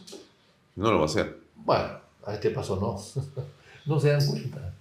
No se dan cuenta. Ahora, estabas hablando de otro tema, por ejemplo, las farmacias, has dicho tú. Bueno, las farmacias es, una, es un escándalo. ¿Pero por qué? Ahora hay muchas farmacias. Muchas marcas de farmacias. El 85% de manos de una sola persona. Pero aparte de las farmacias, el tema es el siguiente. El cartel de las farmacéuticas, de las medicinas, está en el gobierno. Lo maneja el gobierno en la DGMIN, creo que se llama. La Dirección General de Medicinas, todo así, ¿no? tú tienes una, una farmacia en, un pueblo joven y quieres traer medicinas para tu farmacia. No puedes. Tienes que ir al que importa las medicinas o al que las fabrica. Porque si las traes tú, DGMIN te las decomisa yo tengo un hijo con cáncer y quiero traer unas medicinas directamente de Estados Unidos, me las decomisan, porque no están homologadas. ¿Y, cuánto- ¿Y cómo la homologas? 47 pasos, 5 años de espera. Sí, es impresionante. O sea, tú, perdón, tú tienes ¿Eso- una medicina homologada, perdón, una medicina de Estados Unidos pasada por los controles Ah, exactamente. suizos, Yo- alemanes, yo- franceses. yo- yo- Esa medicina no puede entrar acá. Así, exactamente. Yo presenté un proyecto de ley que hasta ahora no se aprueba. Y claro, no, no hay nadie que quiera asumir esta responsabilidad porque es enfrentarse pues, a los grandes. Ese es el problema. Si eres chico, te da miedo enfrentarte a los grandes. Tú tienes que ser grande para enfrentarte a los grandes. Lamentablemente es así en el Perú. ¿Y tú eres chico o grande? Para eso soy grande. Para esa lucha soy grande. Pero no Me enfrento a mis amigos. Claro, ¿Ah? pero no has vencido. A veces, bueno, las AFP sí, ya pues, hay retiros, hay retiros, hay retiros, hay este, hay, eh, Pero las AFP dicen hay que el reja, hay, las eh, AFP dicen que se les ha hay, hay devolución, hay- o sea, todas esas, las reformas que hay de la AFP, no todas, no todas las suficientes, pero casi todas las reformas que son mías, son eh, promocionadas por mí desde el 2006. pero también de Hay que recordar las Pepe, gratificaciones. lo- lo veo, Yo le, le quité las FP las gratificaciones que cobraban doble en Sí. Navidad y, y diciembre. el colmo, ¿no? ¿Ah? El colmo. El colmo. Claro, porque el, el doble, pues. Sí, pues, pero dobles a FP y dobles al seguro social. Como si fuese SOAT, como si tú el SOAT pagases dos veces en diciembre porque es Navidad y, y 28 de julio porque es 28 de No- julio. no tenía ningún Así sentido. es. Eso me costó 10 años de lucha y lo logré. Y lo convencí al ministro Carranza finalmente que me ayudó en ese sentido. O sea, final. tú eres un mal amigo de las AFPs. Pésimo. Mal amigo de los peajes. soy amigo de algunos funcionarios de las AFPs. ¿Así por qué? Conozco y son mis amigos, son casados con gente amiga mía. Ah, qué sé yo. socialmente. Socialmente encantados, pero, pero nada más. Se tienen miedo. No sé, ahora, ahora que estoy fuera del comercio, ¿no? No, pero estás acá en Canal B, pues si esto llega todo a nivel nacional, se van a molestar por lo que estás diciendo. Seguramente no, no me interesa. Yo, yo quiero servir siempre a mi país y a mi pueblo. Y si eso significa enfrentarme con mis amigos de siempre, lo haré. No tengo ningún problema. Entonces, las farmacias son otro problema. Por ejemplo, si- yo presenté un proyecto de ley que hasta ahora nadie lo quiere ver, que diga lo siguiente, señores, cualquier medicina que es homologada por la FDA de Estados Unidos o por la Unión Europea, que entre automáticamente al Perú. ¿Por qué no quieren eso? Ajá. No, pero ¿por qué, pues? ¿Por qué? Porque Entran a un precio más bajo Así es. y no hay negocio para los locales, Así es. para las que fabrican las medicinas acá. Exactamente. O los que importan. O Hay acá importan. fabricantes e importadores. Y ellos tienen sus amarres de sus marcas. Entonces no quieren de ninguna manera que ingrese una medicina que compita con ellos. Porque tienen que bajarla. Le pongo este caso. O sea, la medicina es un super business acá. Por supuesto. Super pero, business. pero mejor que el oro eh, informal. Mejor que, que la droga. Olvídate, ganan mucho más. Y cada botica es un negocio. Por supuesto que sí. Por eso es que se han comprado tantas boticas y han pagado tanto. En ninguna parte del mundo han pagado tanto por, por, por estas boticas que han comprado este mismo grupo. Mira, por ejemplo, Betaloc. Doy el nombre, ¿eh? Betaloc. Es una pastilla que yo tomo todos los días para la arritmia, ¿no? Para la arritmia. Tú tienes arritmia. Sí, Ya. arritmia. Esa me salió en el Parlamento. Ahora que me he salido del Parlamento espero que se me vaya. muy bien, muy bien. Bueno, y estoy, y estoy en Betaloc, acá yo pago 180 soles. AstraZeneca, AstraZeneca. 180 soles por una... Por la caja, Le vienen 12 cápsulas, 20. 30. 30. 30. Te dura el mes. Me dura todo el mes. Una al 180 día. soles. ¿Ah? Una al día. Una al día. Ya. Bueno, 180 soles por 30 así. pastillas. Entonces, Ok. ¿qué pasa? Yo tengo seguro y el seguro me vuelve 140. De acuerdo. Entonces yo feliz, Ya. 140. Ya. Me, me- cuesta 40 ya. Ya. Casi un sol por pastilla. Sí, un, más o eh, menos. me- vivo feliz. Ya. Pero estuve la última vez en España y me quedé sin pastillas. Me olvidé, calculé mal, Ya. no llevé las pastillas. Entonces me voy a una farmacia. Compro. La misma. Betaloc. Ya. No, Betaloc. No, Betaloc no. Y le expliqué qué trata. Ah, Betaquén. ¿Cómo? Betaquén. Betaloc. No es lo mismo. ¿no? A ver, tráigame usted la caja. Me trajo la caja en la farmacia. Miraste con la tuya. Idéntica. AstraZeneca. AstraZeneca. Todo idéntico. Ya. 30 pastillas, la misma caja, azul con blanca. Todo idéntico. Sí, sí, sí, está, está, está, está. ¿Cuánto le debo? 2,50 euros. O sea, estamos hablando de 10 soles. 10 soles. ¿Cómo? 2,50 euros. ¿2 euros 50? No puede ser. ¿Está usted seguro? Sí. O sea, debe estar subvencionado. de- de- deme todas las que tenga. Claro, pues. Porque Pero- acá, pero en el- en el- acá me cuesta 40 soles porque el seguro me paga 140. Allá me cuesta 10 sin Sin seguro. seguro. 10 sin seguro, acá tengo que pagar 40 para, y el seguro paga 140. O sea, están locos. ¿Qué tal negocio? ¿Qué tal negocio? Creo que tenemos que poner una farmacia. Por mi tocho. Claro, bueno, pero es que, es que no puedes poner una farmacia si no tienes eh, amigos en la Digemín que te hagan pasar todas Ah, las uff. Ya, ya, ya. ya. O sea, el, que tema, es- el tema no es la farmacia. No, no, no, el tema es que tú tienes que tener amigos en la Digemín para que te autoricen traer tu propia medicina y no depender de los, de los fabricantes o de los importadores. han generado ahí otra burocracia, es, una- otra es un cartel, es un cartel. El cartel de la Digemín. Es un cartel. Por eso es que las medicinas incluso son las más caras de América Latina. Por eso. Y, eso, pero- pero- y eso lo soluciona un gobierno en dos minutos. Pero perdóname, y no se puede. Pero, pero hay medicina genérica. hay- no, es que la genérica es de ellos mismos. Entonces, entonces, tú vas a una farmacia, que, eh, tal pastilla, la genérica, te traen la genérica de la marca de ellos, no la genérica, Genérica, normal. ya. Genérica normal, eso no. No. Entonces, te vale un poco menos. Un poco menos. Nada más. Entonces, en vez- de 10 soles, ya pagas 8. Pero la genérica vale 1 o 2. Es- todo está amarrado. O sea, ese es, ese es lo que la gente no entiende. O sea, estos negocios que todos estos señores quieren que duren 100 años, van a destruir el país. Están destruyendo la moral pública. Están destruyendo la dignidad de las personas. Están destruyendo la esperanza de las personas. La confianza en sus líderes, en sus autoridades. Eso es lo que ellos no se dan cuenta a costa, pues, del vil negocio. Con la salud, con la educación, con, con, eh, eh, con los elementos más Pero ¿por qué con la, educa- la educación? No, la educación ahora hay mucha oferta universitaria, de, también de colegios. Bueno, la educación medios. tratado de que mejore un poco, me, me alegro que mejore un poco, pero la educación no paga impuestos. Entonces, al no pagar impuestos, eh, los dueños de, de las universidades quieren hacer partidos políticos o partidos de fútbol, o equipos de fútbol. Como les sobra la plata. ¿Te refieres a Cuña, por ejemplo? En general, yo no hablo de nadie especial, pero sí, se han enriquecido rápidamente, en buena hora que se enriquezcan, yo no tengo nada contra la riqueza, bien habida por supuesto, pero con protección del Estado. O sea, eh, las universidades hoy día son caras, son muy caras para el, el común de los mortales. ¿Y cuánto le pagan al profesor? Una miseria. 50 soles por hora. Sí. Y al alumno le, le cobran Uf. 100 soles por esa hora. Y el profesor gana 50. O sea, también lucran ahí. Por supuesto. Son un negocio. son negocios. Y no pagan impuestos. Y no, no puede estar exonerado de impuestos, porque la, exon- la exoneración de impuestos ha sido pensando en la mejora de la educación. Y sobre todo favorecer a los maestros, a los alumnos, la tecnología, la Sí. innovación, la El profesor está muy mal pagado. Y un profesor mal pagado no, no va a ser un buen profesor nunca. Generalmente los buenos profesores quieren pues que les paguen bien, pues, ¿no? Obvio, ¿no? Salvo que tengan una gran vocación y se sacrifican por eso Ah, al ¿qué hay? principio. ¿Qué hay? Pero después ya no. Mm. Bueno, pero este país así lleno de problemas de este tipo, eh, en realidad hace dudar sobre si la democracia, como la imaginamos, o si qué tipo de gobierno podría venir, porque es un gobierno que, para corregir lo que tú dices, o lo que conversamos acá, habría que hacer una revolución. Bueno, ¿O no? no, no exactamente una revolución, pero es una profunda reforma, ¿no? Y con liderazgo. Pero es bien complicado. Y con liderazgo y con autoridad moral.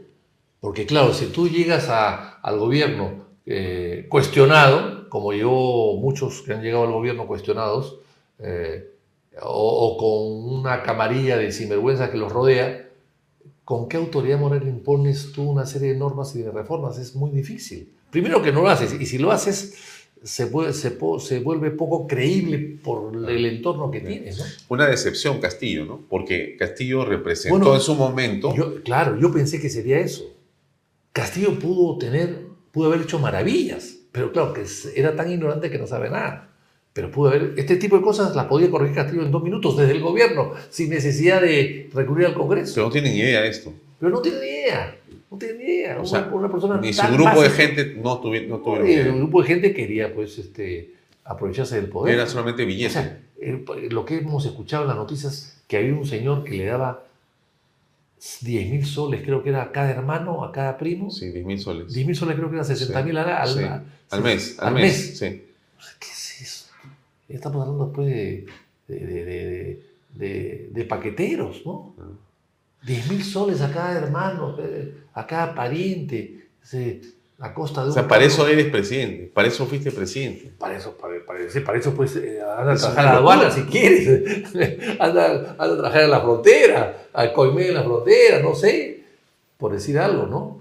Pero, pero no se puede llegar a la presidencia para pensar en cosas tan... Ahora, volvemos a, al- tan al- menores. sí, a la política. eh, está el Congreso en este momento revisando su posición para decidir, para, para finalmente votar y poder eh, defenestrar a la JNJ, a todos los miembros de la JNJ. ¿Qué te pareció lo que pasó con Patricia Benavides?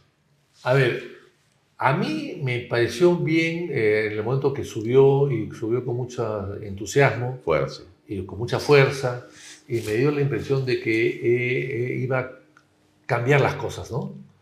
Pero el tiempo demostró pues que tenía defectos como todos y los efectos se agrandaron y, hizo una serie de cambios absurdos como el cambiar pues a 4 de la mañana a la señora Marita Barreto, como acusar al presidente de la República a las 10 de la mañana todo el mismo día. Entonces me pareció que entró en una en desesperación total eh, y después una persona que tiene problemas familiares, como la hermana tiene una acusación muy grave, etc., es muy difícil que tenga autoridad moral. Es muy difícil. Yo no digo que ella no la, eh, que ella eh, no sea una mujer, eh, digamos, virtuosa. No, yo, yo no, yo no dudo de eso, ¿no? ¿La suspensión te parece que fue Pero la, procedimentalmente correcta? pero la suspensión me parece espantosamente mal hecha. La que hizo la JNJ con ella. Claro. O Mal. sea, o sea, a pesar de que ella Que estás comentando que hay que cosas que no están bien. Hay cosas que no están bien y que me parece que va a ser difícil que pueda permanecer en el cargo en el futuro. Ajá. Pero lo que no se puede hacer la JNJ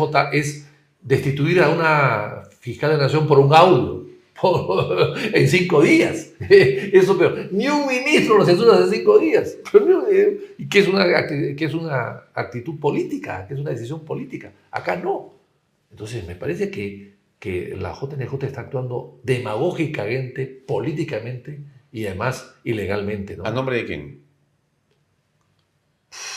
Yo no sé a nombre de quién, pero, pero No, pero qué poder, ¿no?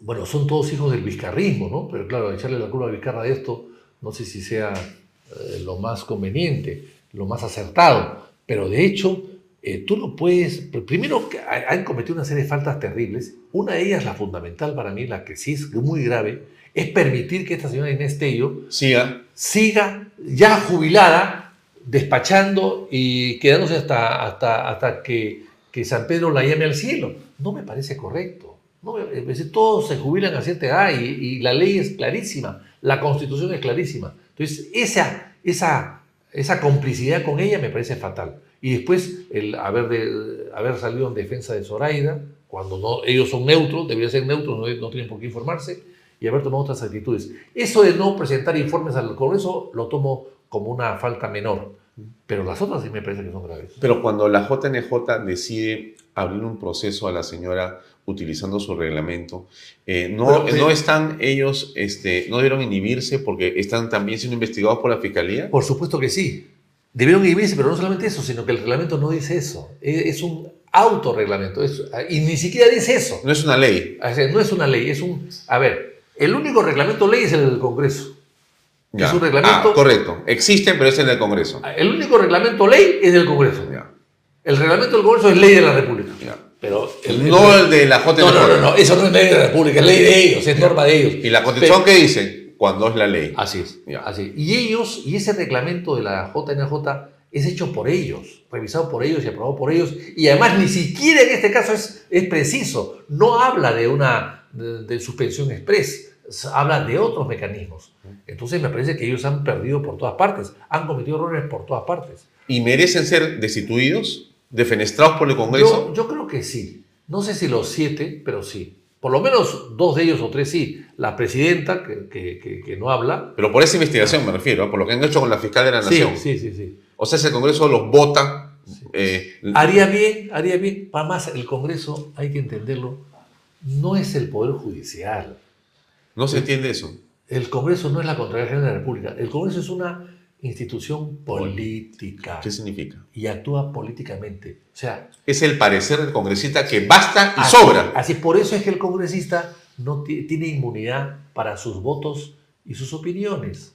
Puede decir lo que quiera. Una vez. Eso es lo que significa que no está sujeto a mandato imperativo. No o sea, nadie le puede decir cómo Nadie- votar Así, así. Y, y nadie le puede corregir ni impedir que vote. Como ni preguntarle por qué votó. Así es. Eh, hay, hay jueces que, que impiden que el Congreso se decida o que vote fulano y sutano. No, Eso no se puede hacer. Y ellos, tontos, lo han aceptado. Yo no lo aceptaría nunca. Sí, pero ¿cómo no lo aceptas? ah? Bueno, porque, el, porque tengo inmunidad, mi la Constitución me ampara. Estaban investigando a la, a La la JNJ dijeron que no. La Constitución me ampara, señor. La Constitución me dice que yo puedo, no soy, soy, no, no represento, me dicho, no tengo mandato imperativo. Porque usted, usted no puede ordenar que no vote. Pero- no, no, no voten en el J, no, no, no voten, no, no, no, usted no puede ordenar Pero eso. tu opinión va en contra de muchos medios. Seguramente. Grandes. Bueno, Grandes grupos mediáticos bueno, bueno, piensan exactamente porque hay- al revés. Porque hay que tú. intereses. ¿De qué Porque tipo? Yo he estado cinco veces en el Parlamento, ellos no han estado una. Ellos van a la puerta a tomar declaraciones. Esa es la diferencia. Yo estaba adentro cinco años. Y Y yo sé, y conozco la Constitución y conozco las obligaciones, no solamente de este Parlamento, sino de todos los parlamentos del mundo. Y todas son muy parecidas. Todas son muy parecidas. Ellos no saben, hay mucha ignorancia en o sea que tú crees que sí se debería hacer. Sacarlos. ese- Y además, pero hay que hacer una reforma integral. El JNJ no puede tener tanto poder como para poder sacar cinco días a un fiscal por un audio, por un chat, que no lo hemos visto con quién es, ni a dónde es. No se ha visto nada. ¿Dónde están los chats? No, no sabe con quién es tampoco. Nada, o sea, nada. es, es una o cosa sea, impresionante, ¿no? eh, Yo no, yo no quiero defender a la señora Benavides, que No, creo que se no- defienda sola, pues, que ¿no? se defienda sola, que- o del Castillo que la siga defendiendo, y, y yo no creo que pueda regresarte. Está muy cuestionada. Lo veo, la veo muy afectada y muy cuestionada. No creo, pero sí creo que esa destitución o esa suspensión, tal como se ha hecho, es improcedente. Ahora, hay que hacer una reforma. Tú no puedes tener tres fiscales supremos nada más, o cuatro. Una por una se va al jurado. No puedes. Años. No puedes. Es decir, deben haber 15 fiscales supremos. ¿Por qué crees que no suben los demás? ¿Por qué no crees que se nombran? Porque hay ¿Qué es lo que está pasando ahí? Porque hay unos muchos intereses creados. Hay, yo estoy viendo en los periodistas, por ejemplo, que invitan, no es tu caso, porque yo no tengo nada que ver con esto, pero yo soy abogado, pero no ejerzo. Entonces, no, no, no defiendo a nadie, no tengo ni un cliente. Ajá, Pero hoy día los periodistas invitan a abogados ajá. que defienden a clientes. Entonces dan opiniones como si fuesen opiniones objetivas y no son objetivas, son subjetivas, porque defienden a clientes. Entonces, eh, es igual como hay muchos economistas que salen también entrevistados en la televisión y son co- colaboradores de las AFPs. Entonces, eh, hay, tenemos que acostumbrarnos a invitar a verdaderos opinólogos Ajá. independientes y lejos de cualquier interés de parte. Difícil, y eso ¿no? no se está haciendo. Difícil. Lo que salen a opinar son gente que tiene estudio de abogados abiertos que te cobran eh, 100 dólares la hora por la consulta o te cobran 200 o 300 dólares por ir a hacer una declaración a la televisión y esos opinan como si fuesen la opinión universal. Y no es así. Son opiniones que reflejan una, un sesgo o un interés de por medio. ¿no? Y eso hay que cambiarlo a mi modo de ver. Para terminar, eh, Dina, ¿qué te parece? ¿Cómo le va a Dina? ¿Cómo ves a Otárola? ¿Cómo ves a los ministros de Estado? ¿Qué sensación te dan? Ha pasado un año. ¿Estás contento por año. eso? Bueno, yo creo que se frenó el carro que estaba en bajada, ¿no? Sí. A toda velocidad. Y sin control. Y sin control. Yo creo que el carro se frenó. Hay piloto. Lo que pasa es que el piloto no sabe dónde ir. y hay piloto. Antes no había piloto. Ya. Ahora, sí, hay, un piloto, pero no sabe dónde ir. ha No hay- parado el carro y está pensando como el cubi de tómbola, ¿no? Ahí Sí. viendo, para el carro dónde y, se está, mete? y a ver dónde se mete. Cubi Sí. de tómbola. Es una broma cruel, ¿no? Sí, bueno, es que- Pero es la verdad. Es la verdad, es la verdad. Han podido hacer mejores cosas. Tienen ministros NN, ¿no? NN. No, pero Javier González Olaechea no es un NN, es un, No, formación. Es una excepción. Es una excepción. Claro, es una persona que tiene formación Sí, académica, es una excepción. intelectual. Es una excepción, pero el resto, bueno, también puede haber otra excepción por ahí. No, no, no. no. Sí, de- deben haber algunos. Sí, sí. Pero no, no todos. ¿no? Sí. La mayoría, mejor dicho, son NN y no son significativos. En el Perú decía Villarán hace 80 años, decía lo siguiente, ¿no? En el Perú no hay ministros notables. Lo que hay es notables alumnos que han sido ministros, que es diferente. Hay una gran, gran distancia, ¿no? Entonces, porque hablas de prestigio que llega al poder. Entonces, Y otros pero- que han sido porque son, aparecen notables porque han sido ministros. entonces es muy este- diferente, ¿no? Este gobierno no tiene ministros notables, ni notables que quieran ser ministros, Sí, claro, salvo excepciones. salvo excepciones. Bueno, este, Vitocho, gracias por acompañarnos. Pero dos preguntas pequeñas para terminar. Una es, eh, ¿cuándo se retira un político? Ah, es una buena pregunta. Yo, yo esa, esa pregunta se la haría a, Pa- a Paolo Guerrero. ¿Cuándo, ¿Cuándo te vas a retirar, Paolo? Bueno, pero está de goleador, ¿no? Bueno, pero, pero sigue, sigue ahí, ¿no? Pero, ahí. pero mal, mal no me parece que le va. Y, y también una pregunta que le haría a Reynoso, ¿por qué no te retiras tú, no? Sí, Pero que- no, ya arregló. Ya arregló, ya se va. Qué pena que haya tenido que arreglar esa No, manera. terrible. Sí, pero no te escapes de la respuesta, pues.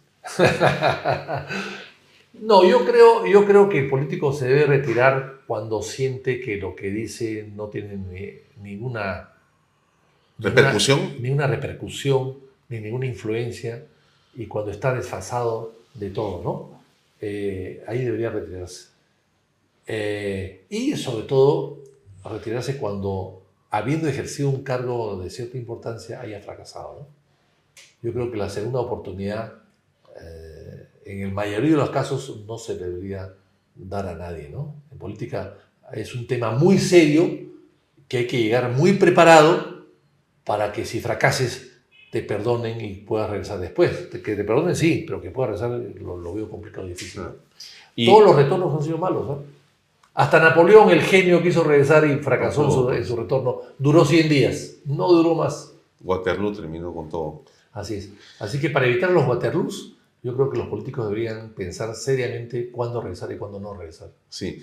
La última, en el espectro político que tú ves, que vemos, ¿ves a un candidateable para el 26? Veo 25 partidos. En el partido, por lo menos ahora, ¿no? 25. Y si se apuran las pasos, vas a tener tú 500 candidatos. Porque cada partido presenta los candidatos que quiere. No hay límite. Entonces tú vas a ir a un partido, vas a ver 10 candidatos, a ver, votas por los 10. Entonces, si hay 25 partidos, vas a tener tú eh, 250 candidatos. No, 2.500 candidatos. Entonces, ¿cómo, cómo vas a votar? O sea, las pasos te van a pasar por encima. No ves ni en Acción Popular tampoco un candidato. Todavía no. ¿O tú quieres ser candidato? Bueno, eh, depende Que del el partido. pueblo lo decida. Si el partido lo decide más, ¿no? De, co- de Porque- concordancia con el pueblo, evidentemente. ya, pero ¿qué edad tienes tú? 74.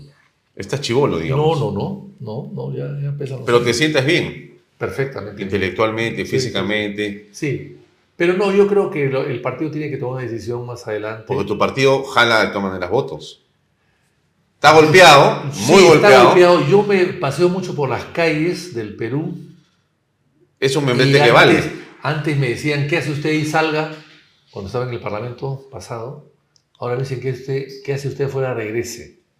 Entonces, eso me da la impresión de que la gente se da cuenta qué cosas son los niños y qué cosas es acción popular, ¿no? que hay, hay una diferencia.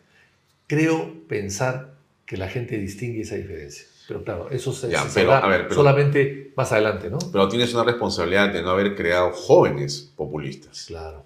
Bueno, es que también hace ocho años el partido no tiene dirigencia. Entonces, con dirigencia, ¿qué haces? ¿Qué haces sin dirigencia? No puedes hacer ni una convención siquiera. ¿Quién la respalda? ¿Quién la promociona? ¿Quién la promociona? ¿Quién la auspicia? Ese es el problema, ¿no? Belaunde le jalaría la oreja a varios. A muchos, a muchos. Belaúnde es un tipo extraordinario. Cada día que pasa me doy cuenta lo grande que era, ¿no? Su, su grandeza va creciendo con el tiempo, ¿no? Muy bien, gracias, Vitocho. Muy amable. Gracias, amigos. Nos vemos mañana. Buenas noches. Este programa llega a ustedes gracias a Pisco Armada. Un pisco de uva quebranta de 44% de volumen y 5 años de guarda. Un verdadero deleite para el paladar más exigente. Cómprelo en bodegarras.com y recuerde, tomar bebidas alcohólicas en exceso es dañino.